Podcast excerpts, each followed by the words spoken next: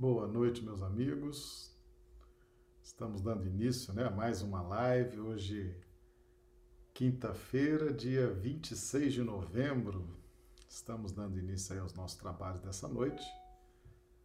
Vamos aqui fazer o teste, como é que eu estou recebendo aqui a imagem e o som para mim está chegando bem. Eu já pergunto então aos amigos do chat do YouTube, cumprimento todos aqui, já pergunto como é que estão recebendo a imagem e o som. A Isaura Catori, o Ranulfo Alves, de Londrina, no Paraná, Ilse Bentes, de Rio Branco, Clodomiro Nascimento, de Rio Branco, a Risa Neri, de Belo Horizonte, a Josélia, de Recife, Pernambuco, a Dio Bezerra, de Manaus. Sejam todos bem-vindos. Eu pergunto aos amigos como é que estão recebendo aí a imagem, o som, que pode ser, né? Já a Josélia nos informando que está tudo ok. A gente sempre pode fazer um último ajuste, né? Lembrando que nossa transmissão é simultânea para YouTube, Facebook e Instagram. Então, se o sinal não estiver bom no YouTube, o pessoal muda para o Facebook, muda para o Instagram, mas não perde a live, né? Muito bem, sejam todos bem-vindos. Nós vamos então, todos estão dando aqui o retorno já, né? A Josélia, a Isaura, a Risanério, Clodomiro, som, imagem, tudo ok. Então vamos dar início aos nossos trabalhos dessa noite, né? Hoje o nosso tema não ficará pedra sobre pedra. Um estudo do Evangelho de Mateus, capítulo 24, versículo 3. Nós estamos fazendo aí uma, uma sequência de estudos, né, sobre o sermão profético. Cumprimentar a turma do Instagram aqui também, a Carla, lá de Mário Campos. Seja bem-vinda, Carla. A Juscelia, aqui de Rio Branco. O pessoal vai nos acompanhando aí também pelo Instagram. Sejam todos bem-vindos. Eu lembro aos amigos que os nossos textos são projetados na plataforma do YouTube e do Instagram e do Facebook. Tá? O pessoal do Instagram vê tão somente a nossa imagem aí, mas o, os textos estão disponibilizados, tá bom? E além dos textos, os símbolos, né, que nós temos trazido aí, sempre a gente traz um símbolo. Hoje nós trouxemos aqui a, o símbolo da uva, da parreira, da vinha. A uva foi uma, uma parreira, né? foi um, uma espécie do reino vegetal muito escolhido por Jesus, escolhido por Jesus em razão das características. Jesus pretendeu assimilar muito as, as espécies do reino vegetal à, nossa evolução espiritual. Né? Então, dentre as várias espécies do reino vegetal que ele poderia utilizar, ele se valeu, dentre outras, né, da uva, da parreira. Nós cumprimenta o Aldo Dedemo, chegando aqui também, nos acompanha lá de São Paulo, né, da Moca. Seja bem-vindo, Aldo. Então, a, a figueira e a parreira não dão flores. E é muito, muito interessante o fato de não dar flores, né? porque as flores são um ornamento, são, vamos dizer assim, uma, uma expressão de beleza, e na linguagem espiritual simboliza as ilusões. Né? Então, não é interessante é, que a árvore floresça, mas que a árvore dê fruto. Né? O objetivo da árvore, efetivamente, é frutificar. Né? e a, não numa escala de prioridades as ilusões, porque nós nós hoje inclusive nós vamos trabalhar esse tema aqui um pouco também. As ilusões elas é, simbolizadas pelas flores, né, pelas árvores, elas não podem ser alimentadas por nós, nutridas por nós, acalentadas por nós. E a proposta do Cristo, ao nos trazer a parreira e a figueira, é dizer que, a, que se conhece a árvore pelos frutos e não pelas flores, não pelas ilusões, não pelos êxtases, né? não pelas fantasias, mas se conhece pelas obras, pelas ações, ok? E a uva, a uva ela se imola, né? ela, ela renuncia à própria vida para gerar a essência que é o vinho, né? a essência da uva, o vinho tão apreciado por muitos. Então, para que surja o vinho, a uva se sacrifica, ela se imola, ela renuncia à própria existência, dando essa característica da vida do despertamento com Cristo. Né? É renúncia, é trabalho, é sacrifício, perseverança. Né? Então, por isso que Jesus escolheu essa, esse símbolo, né? A parreira, a parreira é a uva, tá? E aqui no alto trazemos esse relâmpago, né? Esse clarão no céu, é o sinal do Filho do Homem, está lá no sermão profético, né? O sinal do Filho do Homem é esse clarão. É muito interessante, isso se dá, uh, esse clarão se dá no céu da terra, né? ah, o sinal do Filho do Homem se dá no nosso céu íntimo, na nossa consciência.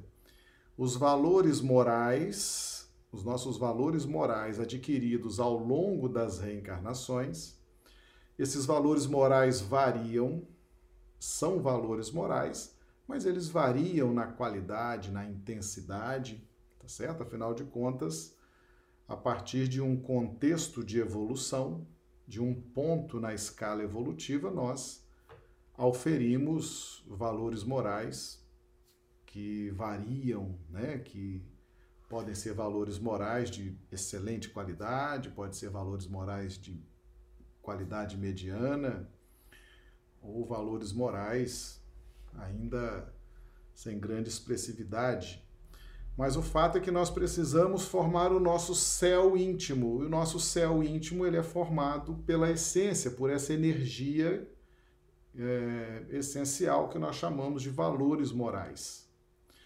Então, o sinal do Filho do Homem é esse clarão, e esse clarão só surge quando tem um céu de pano de fundo, né? Ou seja, efetivamente é preciso que a gente tenha desenvolvido muitos valores morais pela soma das reencarnações. Então, esses valores morais formam a, o nosso céu íntimo e eles é que formam esse pano de fundo, eles que formam esse ambiente para fazer esse contraste e poder ser notado o sinal do Filho do Homem, ok? Então, quando o Filho do Homem surge, ele surge nessa forma de luz, né? Quando nós produzimos o filho, de, o filho do homem por dentro de nós, nós começamos a iluminar a nossa essência espiritual, começando do céu, que é onde está ali a formatação dos valores morais que nós já angariamos.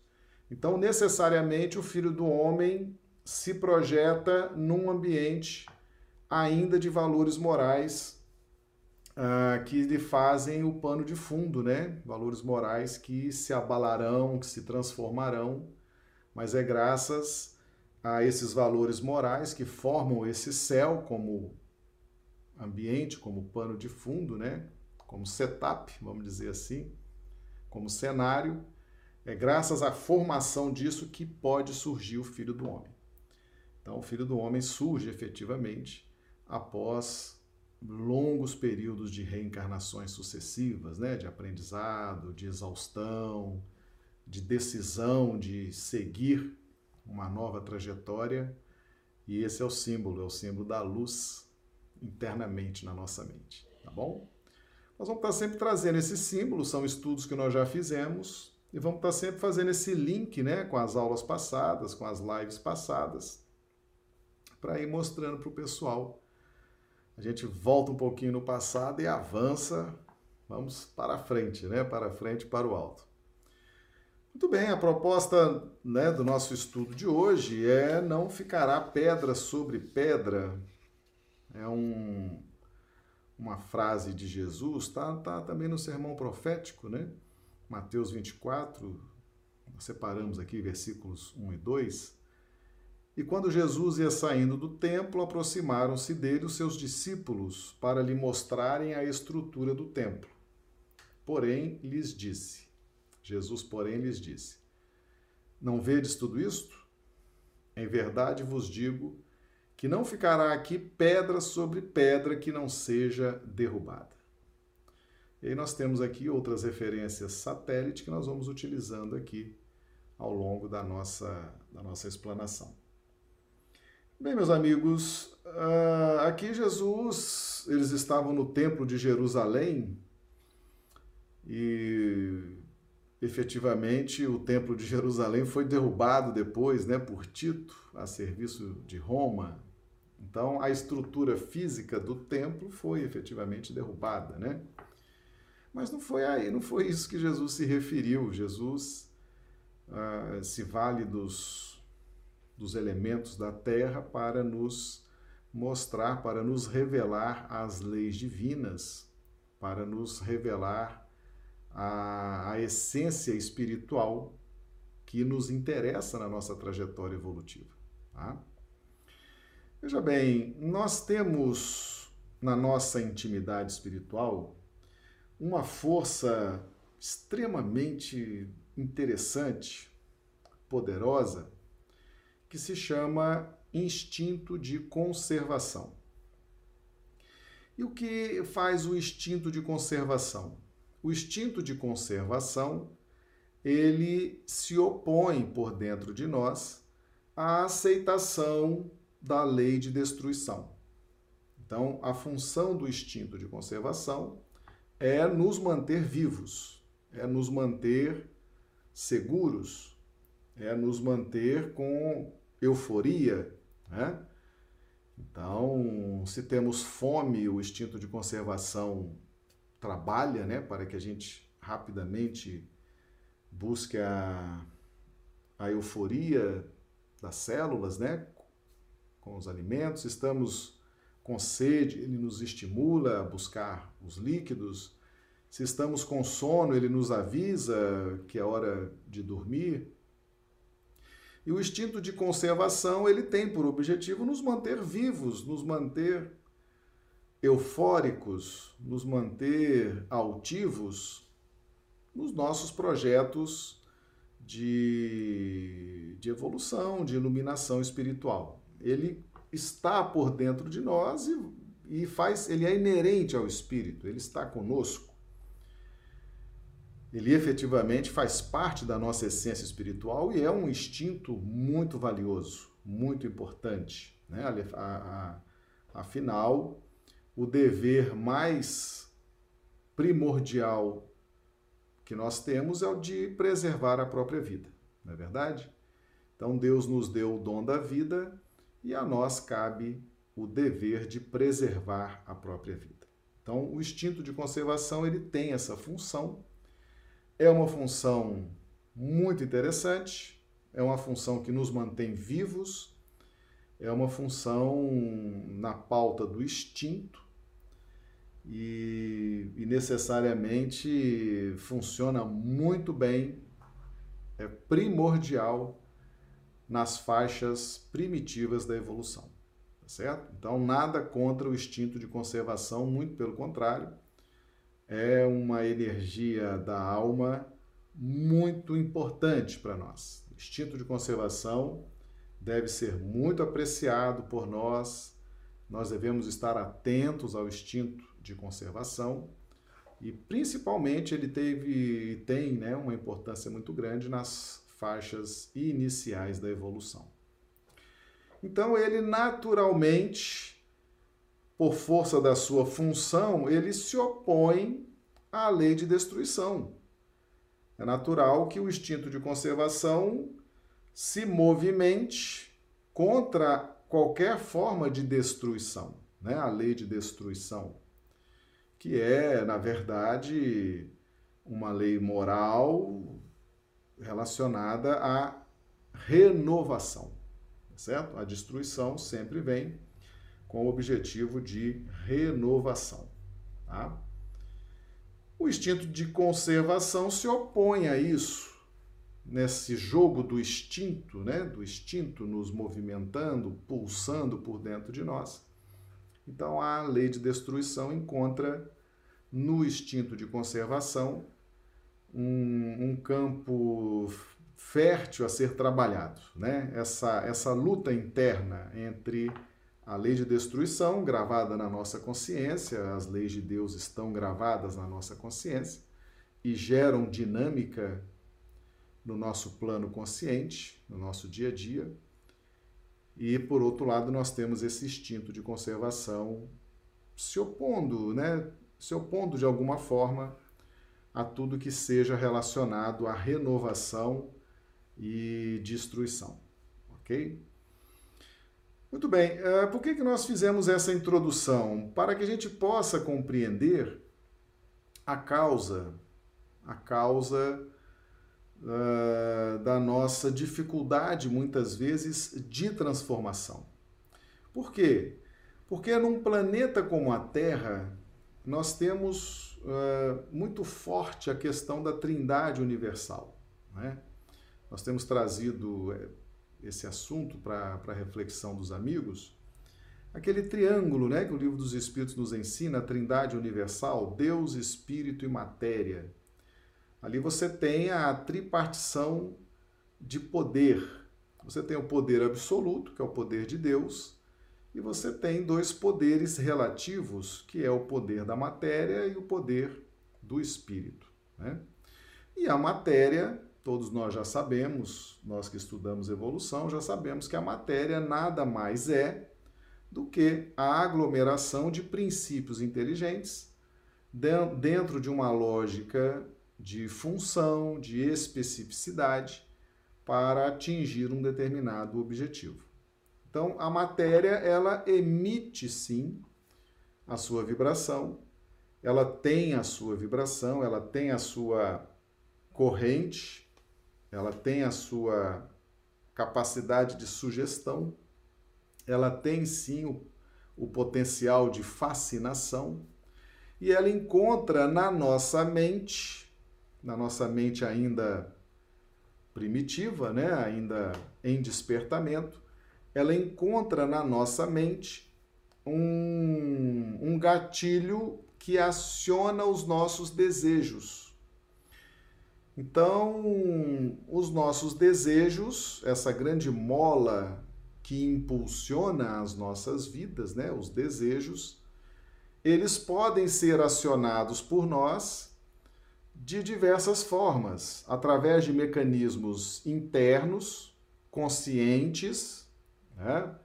racionais, de, que envolvam planejamento, que envolvam metas, ou podem ser acionados por nós, esse gatilho do desejo pode ser acionado por nós é, pelas influências externas, certo? Aquilo que vem de fora para dentro, aquilo que toca, que tange os nossos sentidos. Lembrando que os nossos sentidos, eles estão num contexto de ilusão, é necessário que, o nosso, que nós estejamos vendo tão somente a aglomeração da matéria, né? Nosso sentido não permite ver, por exemplo, além das paredes, além dos objetos, nem a essência atômica, intraatômica desses objetos. Os nossos sentidos físicos não nos permitem nem ver o, mundo espiritual, né? ver os espíritos, ver as movimentações, as dinâmicas do plano espiritual que nos envolvem. Então, os nossos sentidos, eles estão sim, eles são o ponto nuclear deste conceito de ilusão. Né? Nós precisamos dos sentidos aqui neste planeta, na nossa formatação evolucional atual, os nossos sentidos estão mergulhados efetivamente num contexto de provisoriedade e até de ilusão, ok? É necessário que seja assim em razão da nossa posição na escala evolutiva. Ou seja, há um misto de ilusão dos sentidos com o poder de sugestão da matéria, tá certo? e isso aciona os nossos desejos. Ao acionar os nossos desejos, nós colocamos os nossos desejos, direcionamos os nossos desejos para a matéria, na ilusão de que aquilo nos confere poder e segurança. Tá certo? Então a matéria nos proporciona, em razão dessa questão ilusória dos sentidos, que nós ainda estamos aí lutando né, para desenvolver. Então, o nosso contato com a matéria, a matéria aciona em nós o gatilho do desejo, que pode ser acionado por outros mecanismos, mas a matéria também acaba acionando esse gatilho e nós direcionamos os nossos desejos para a matéria. E por que, que, por que, que fazemos essa direção dos nossos desejos para a matéria? Porque a matéria ela sugere poder, ela sugere conforto, ela sugere segurança. Não só a matéria, quando eu falo matéria, meus amigos, eu não estou falando só da mesa, da parede, do computador, não, estou falando dos sistemas que envolvem a matéria. Né? As instituições, tá certo? Ah, todo esse contexto econômico, bens de consumo, tudo isso, tudo isso que envolve, todos esses sistemas que envolvem a matéria, né?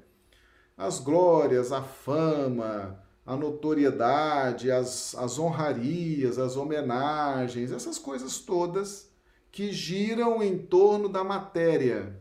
Então você tem a matéria propriamente dita, que é essa aglomeração visível e palpável dos princípios inteligentes, e você tem uma série de estruturas, de logísticas que giram em torno da matéria. Vamos chamar isso de sistemas, né? Então, os sistemas que giram em torno da matéria sugerem a nossa mente, que é, hoje ela tem essa antena, né, dos sentidos, os sentidos da mente, quais são? Essas antenas da mente, quais são? Nossos olhos, ouvidos, paladar, olfato, tato. Os sentidos humanos são as antenas da mente. São esses sentidos que captam captam as vibrações da matéria e a mente decodifica essas vibrações. Essas vibrações têm, têm intensidade, têm frequência, têm força, elas produzem consequências no campo da dinâmica. Elas são reais, elas produzem dinamismo, elas produzem ação, elas produzem emoções, elas produzem uma série de, de fatores por dentro de nós.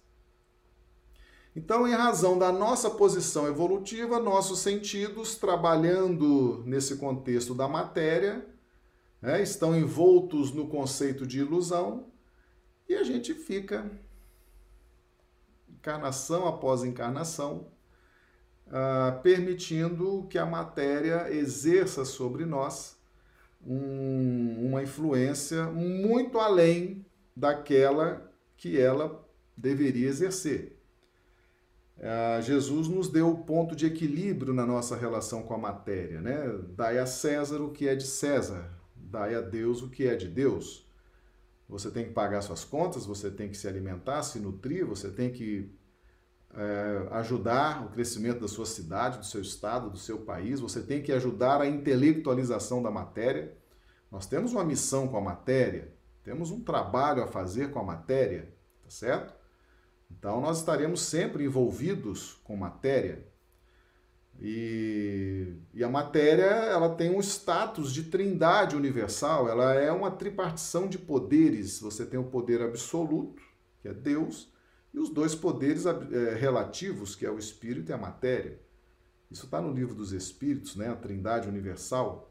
E espírito e matéria vão aí se influenciando um ao outro durante um bom tempo. Né? A matéria faz isso de forma automática e o espírito já era para ter despertado, né?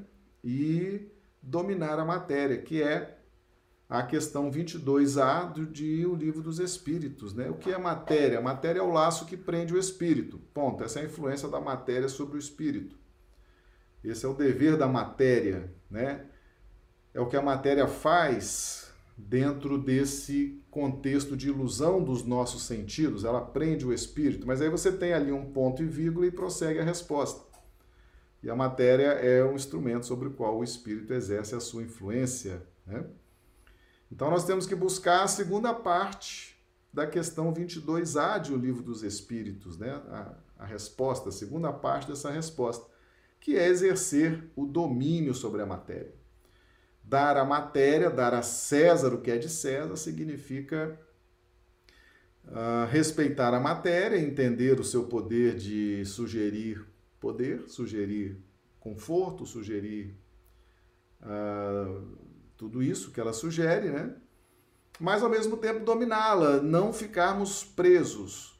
Porque quando você soma a ilusão dos sentidos com o instinto de conservação, o instinto de conservação está a te dizer o seguinte: a matéria, nós estamos bem com a matéria.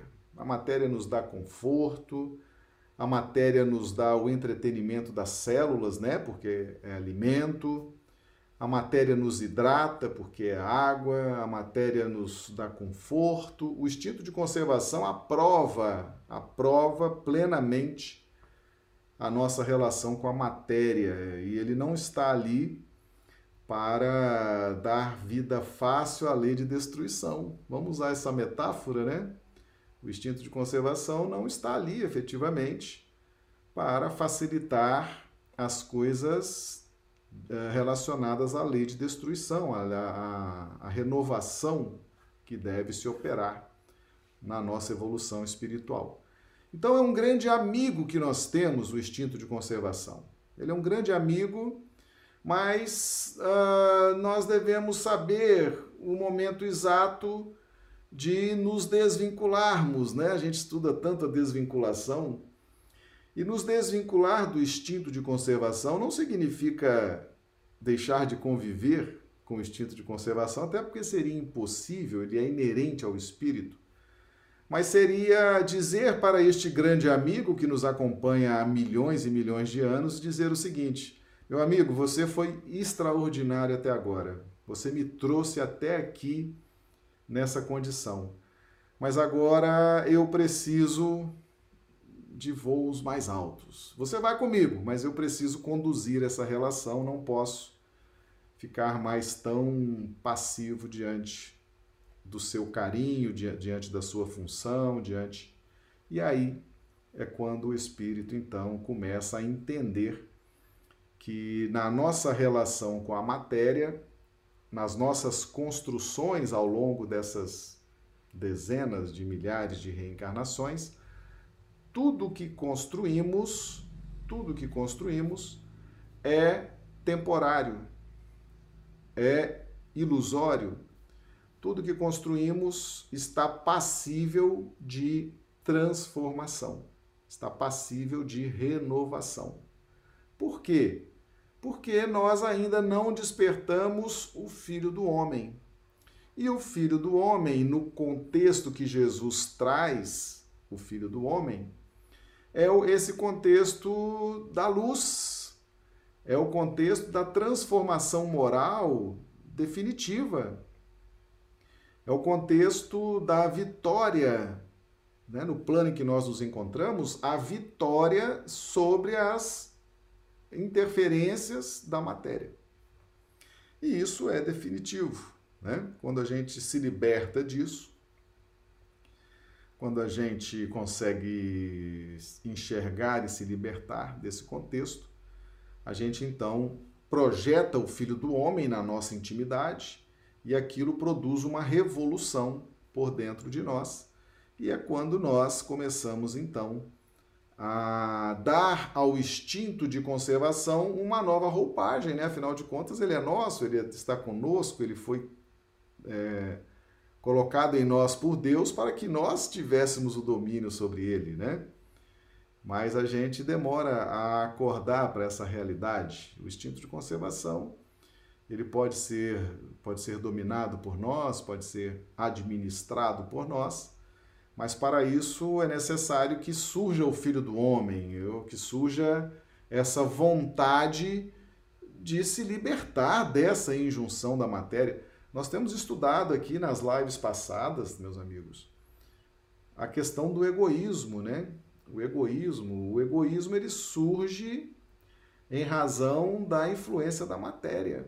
Né? Nós não nascemos egoístas, nós nascemos com o instinto de conservação.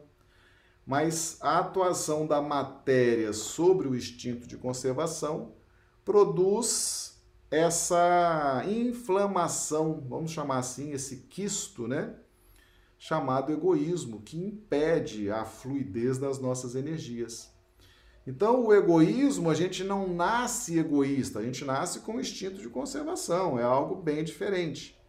E o egoísmo, ele surge da nossa relação com a matéria, nesse contexto da Trindade universal, esses dois poderes relativos, né, espírito e matéria.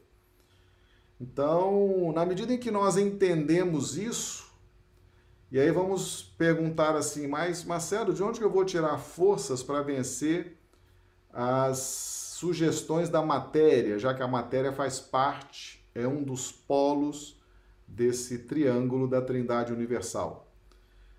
Nós vamos tirar a força disso na medida em que nós compreendermos que cabe ao mais evoluído dominar, dirigir e ajudar o menos evoluído. A matéria é composta de quê? Princípios inteligentes. Princípios inteligentes. Então nós temos ascensão natural sobre a matéria. Temos essa ascensão natural sobre a matéria, tá certo? Temos. E isso é suficiente? Talvez não seja suficiente, mas já é um passo importante, já é uma, uma compreensão muito importante. Né? Você é capaz, sim, de ter domínio sobre a matéria em razão da própria essência da matéria. A matéria é formada por princípios inteligentes. São princípios que não despertaram ainda o pensamento contínuo, que não despertaram ainda sensações, emoções, sentimentos, eles estão ali a uma longa caminhada ainda de chegar nos reinos é, mineral, vegetal, animal.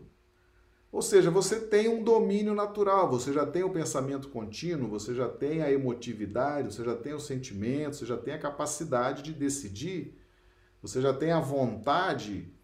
Então você já está mais bem equipado espiritualmente do que os princípios inteligentes. Então é natural que nessa batalha entre espírito e matéria, o espírito está mais bem equipado, já tem mais potenciais despertados e ele leva vantagem sim nessa disputa. Ele tem uma vantagem uh, muito, muito expressiva nessa disputa. Né?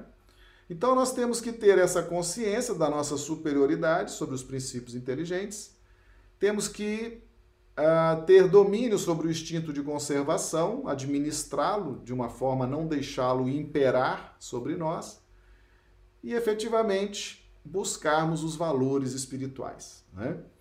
Na medida em que nós buscamos o Evangelho de Jesus, buscamos compreender as verdades espirituais, nós vamos, pela aquisição do conhecimento, nós vamos fortalecendo esse nosso ânimo essa nossa disposição, até porque a matéria, nessa luta da matéria contra o espírito, né? A matéria influencia o espírito, o espírito tenta dominar a matéria.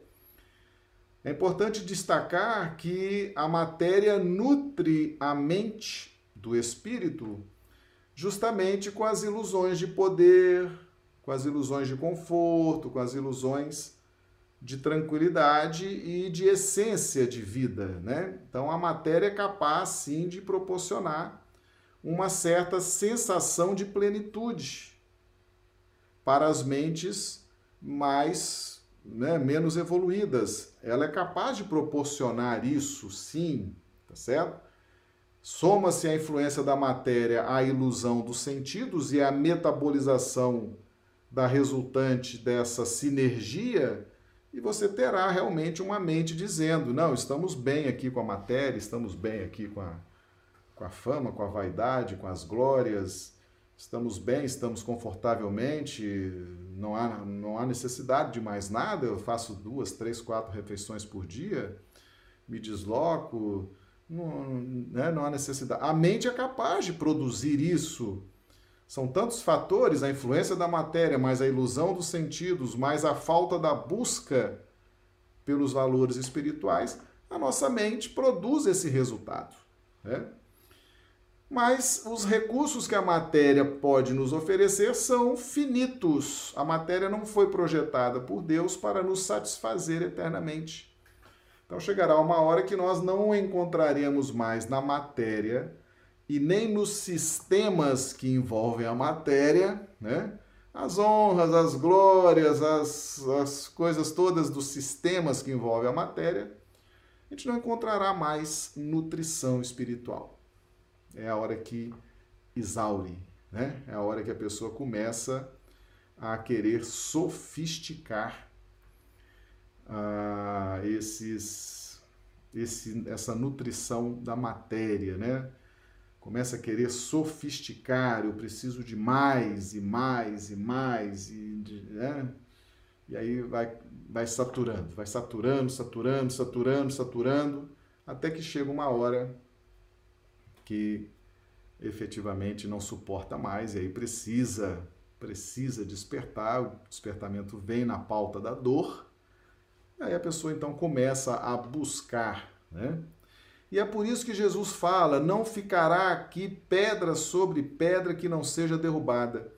Jesus está dizendo o seguinte: todas as construções que vocês estão fazendo aqui na terra, todas elas são provisórias. E muitas têm uma alta dose de ilusão. Né? Vocês estão caminhando fortemente na ilusão dos sentidos, na ilusão das concepções. Né? Então, tudo, todos os templos, e aí o que, que é o templo? Né? Aqui Jesus estava falando do templo de Jerusalém. O que, que é o templo? O templo, meus amigos, é onde a gente coloca o nosso tesouro, é onde a gente. Uh, ali está o nosso tesouro, ali está o nosso coração, e ali você lança as suas energias, você lança as suas potências, você lança né, o seu cuidado, aonde estiver o seu tesouro, aí estará o seu coração. Né? Então, por exemplo, para uma mãe, o filho pode ser o seu templo, né, onde ela né, derrama todo o seu carinho, o seu amor, os seus cuidados, o seu tempo. Para um empresário, o seu templo pode ser o seu ambiente de negócios, a sua empresa, ali ele né, dedica toda a sua, todo o seu tempo, toda a sua energia, todo o seu, todo o seu sentimento. Ah, aquele que cultiva a terra, ele dedica à terra, a terra é o seu templo. Então, o templo é esse local onde nós lançamos os nossos sentimentos, os nossos cuidados, o, o, ali está o nosso tesouro, né? Aí, e aqui na Terra, todos esses templos que nós levantamos aqui na Terra são templos provisórios, são templos muitas vezes ah, dentro de um contorno dessa ilusão dos sentidos. Aí nós lembramos de Chico e Emmanuel, né, que falavam não se deve quebrar as ilusões das pessoas, muitas pessoas evoluem nas ilusões Muitas pessoas evoluem nos prazeres da matéria, muitas pessoas são conduzidas por essas influências do mundo e do sistema material. Mas chegará um momento, meus amigos, que haverá uma saturação, haverá uma situação. Nós não devemos quebrar as ilusões de ninguém com relação à matéria, às ilusões e aos prazeres. Ah, naturalmente, naturalmente, se essa pessoa não despertar antes, não abrir seu coração antes e buscar os valores espirituais, buscar o alívio, buscar o seu alívio, não na matéria, não nos prazeres, não nas ilusões, mas buscar o alívio em Jesus. O alívio de Jesus, o alívio que Jesus pode nos oferecer. Muitas pessoas despertam antes e não precisam saturar, não precisam vivenciar a dor, né?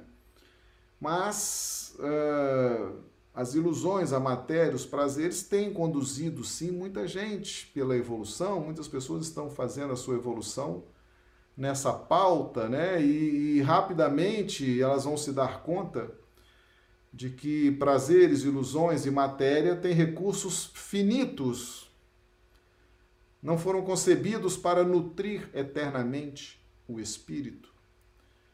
Uma hora nós todos vamos descobrir isso né? E é por isso que Jesus fala: não ficará aqui pedra sobre pedra que não seja derrubada. Serão derrubadas pela saturação, pela dor. Naturalmente, as nossas construções, as nossas, todas as nossas construções serão refeitas, serão ressignificadas, serão repensadas, né? Quando o Filho do Homem despertar por dentro de nós, tá certo?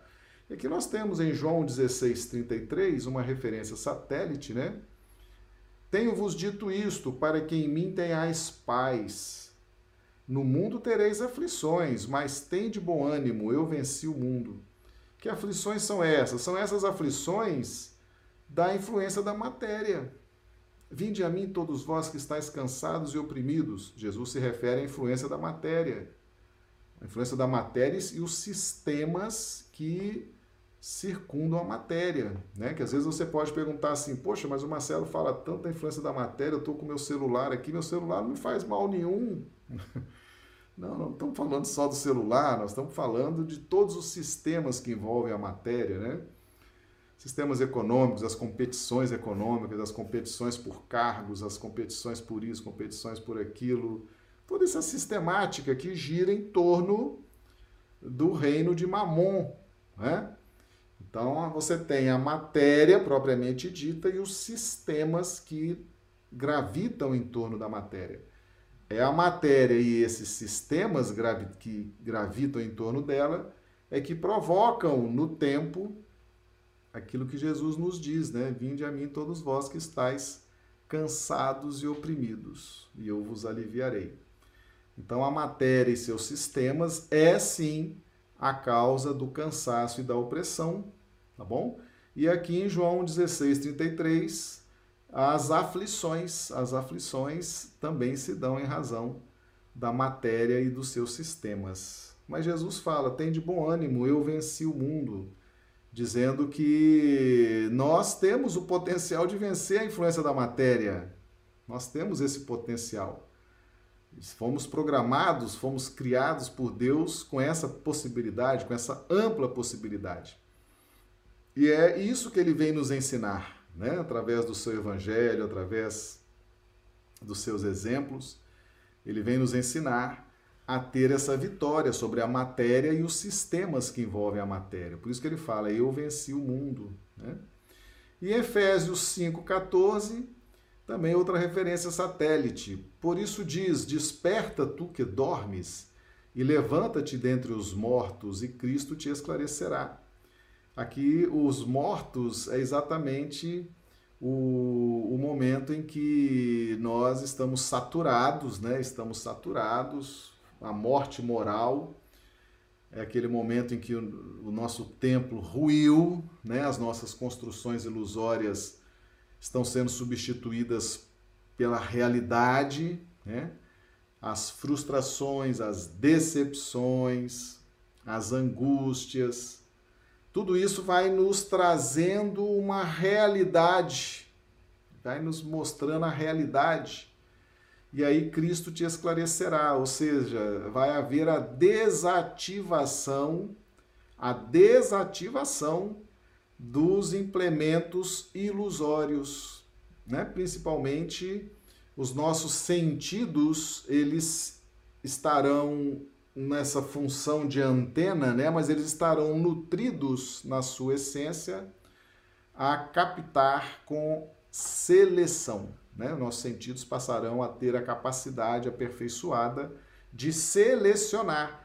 Desde o primeiro contato do sentido com o ambiente material, ele já estará apto a selecionar aquilo que é interessante do ponto de vista espiritual. Né? Então, é essa questão do Cristo te esclarecerá, o Cristo vai te ajudar a desativar todo esse contexto de ilusão, de fantasia, né? Por isso que Jesus utiliza, meus amigos, a figueira e a parreira, né? Já para eliminar as flores, justamente como um objetivo. Ora, não produza flores, não produza adornos, não produza enfeites, não é, produza ilusões, nem acalente e nutra as ilusões. Vamos buscar as obras, as obras boas, as obras no bem. E quando você vê a, a, parreira e a figueira, são espécies do reino vegetal que não produzem flores. A flor já é o próprio fruto, né? E é muito interessante. Então, efetivamente, o evangelho, o estudo contínuo, tá certo? O estudo perseverante, acompanhar as lives, acompanhar as palestras na casa espírita, acompanhar, né, estar acompanhando uma sequência de estudos que sejam interessantes, que sejam construtivos, ajuda muito, ajuda muito na, eh, na nossa identificação do Cristo, a identificação de Jesus como nosso mestre e aí entramos na pauta do obedecer, né? Acreditamos na no potencial de Jesus, na certeza de Jesus, na gestão perfeita de Jesus. E aí nos permitimos, né, escolhemos obedecer aos ditames do Cristo, seguir seus ensinamentos, e aí nós começamos efetivamente a ter sucesso na nossa batalha contra a matéria certo? Então, não ficará pedra sobre pedra. Tudo que a gente constrói, meus irmãos, tudo que a gente constrói, uh, está tudo muito envolvido por ilusões, por transitoriedade, tá certo? E nós permaneceremos assim enquanto não despertarmos, enquanto não enxergarmos essa realidade. E vamos nos posicionar na busca dos conhecimentos espirituais, das verdades espirituais, da essência espiritual. E aí nós temos Jesus com os braços abertos nos esperando. Né? Mas depende de escolha. Né? Jesus, ele, ele. Se tem uma coisa que você não vai ver Jesus fazer, é obrigar quem quer que seja a segui-lo. Esse é um problema, né? Tem gente que está doido para receber um grito, né? Receber assim. É, não. Jesus, é, vinde a mim, vós que estáis cansados, é convite, convite, Jesus nos convida, nos chama, nos mostra o tempo todo o que, que ele está fazendo, o que, que ele está trabalhando, o que, que ele está realizando pelo planeta. E a hora que a gente despertar para Jesus, a hora que a gente reconhecê-lo, que a gente identificá-lo realmente como o espírito mais importante nas nossas vidas, né? Aqui nesse planeta, aí sim nossa vida começa a mudar, começa a ser diferente, né? Mas enquanto a gente estiver nessa batalha com a matéria, né? Enquanto a matéria estiver ali vencendo, né? Enquanto a matéria estiver ali casada com o nosso instinto de conservação e nos dando a sensação de poder, de conforto, de euforia, enquanto a matéria for o nosso porto seguro, né? A gente vai padecer com os sistemas da matéria, tá certo? A gente vai padecer até chegar à exaustão. E dá para evitar, dá para é, dá para que a exaustão não nos alcance. Né? É possível. Nós não vamos evoluir só porque exaurimos, não. Podemos, antes da exaustão, podemos abrir os nossos corações e mudar completamente o nosso sistema de nutrição espiritual. Se a matéria nos nutre com as suas sugestões de poder, de segurança, né? Você tem uma nutrição muito mais interessante, muito mais nutriente e compensatória, que é a nutrição espiritual, principalmente aquela que vem de Jesus. Tá bom? Então não ficará pedra sobre pedra que não seja derrubada. Então vamos acordar para isso né? Vamos procurar fazer nossas construções espirituais essenciais e entender que nessa luta entre o espírito e a matéria, nós temos que vencer essa luta, tá bom? mas não vai ser cedendo às injunções, às sugestões da matéria. Tá certo? Então, controle seu instinto de conservação, entenda as sugestões da matéria para que você possa redesenhar as suas pautas do dia a dia, né? Você possa ressignificar a sua existência e tomar um rumo é, diferente daquilo que existe hoje, tá bom? Meus amigos, essa é a nossa live de hoje, quinta-feira, né? 26 de novembro. Nossas lives acontecem diariamente, 20 horas horário de Brasília, 18 horas horário do Acre. Aqui nós temos duas horas a menos. E nossas lives segunda a sexta. Sábado e domingo não temos feito live. Mas não impede, né? A gente pode fazer aí também, mas a nossa grade oficial é de segunda a sexta, tá bom? Então, rogamos a Jesus aí uma noite de quinta-feira maravilhosa, de descanso, uma noite de sono reparador das nossas energias. E amanhã estaremos de volta aqui dando continuidade aos nossos estudos. Muito obrigado e até amanhã.